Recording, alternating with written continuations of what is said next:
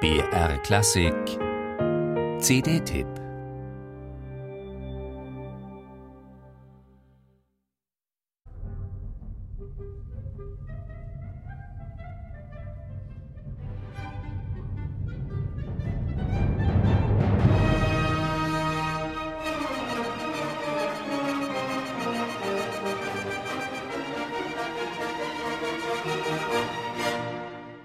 Im finalen Hexensabbat kulminiert alles.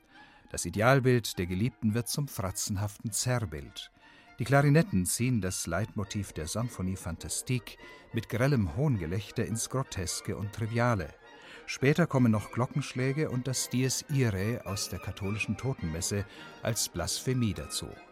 In einem Höllentrip, Gewalt, Exzess und Drogenrausch endet der autobiografische Geniestreich von Hector Berlioz seine fantastische Symphonie, die aus obsessiver Liebe zu einer irischen Schauspielerin entstand.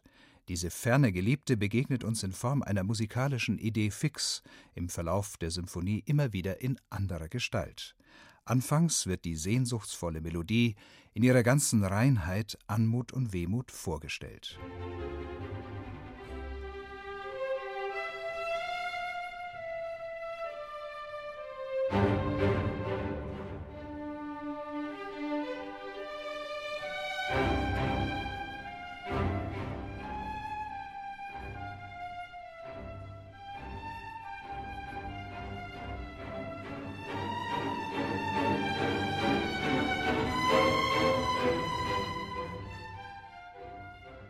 Die revolutionär instrumentierte Symphonie Fantastique von Berlioz ist Fieberfantasie und Pandemonium in einem.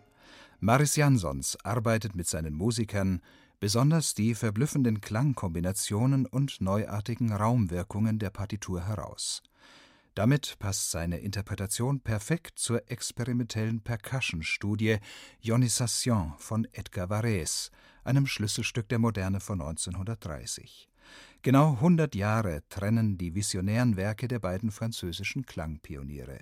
Mit heulenden Sirenen, donnernden Klavierclustern und einem ganzen Arsenal von Schlaginstrumenten erzeugt Varese eine faszinierend albtraumhafte Atmosphäre.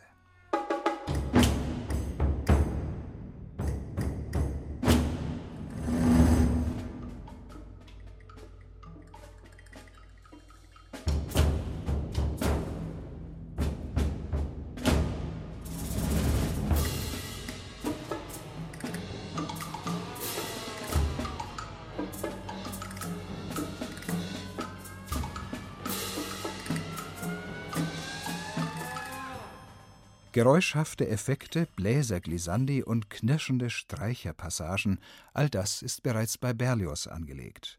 Mit der ihm eigenen Detailgenauigkeit und Vehemenz kostet Jansons den Kontrastreichtum der Symphonie Fantastique zwischen den programmatischen Träumereien und Leidenschaften der Partitur furios aus. Zusammen mit dem bestens aufgelegten Symphonieorchester inszeniert er die Symphonie Fantastique als instrumentales Drama – einfach unwiderstehlich.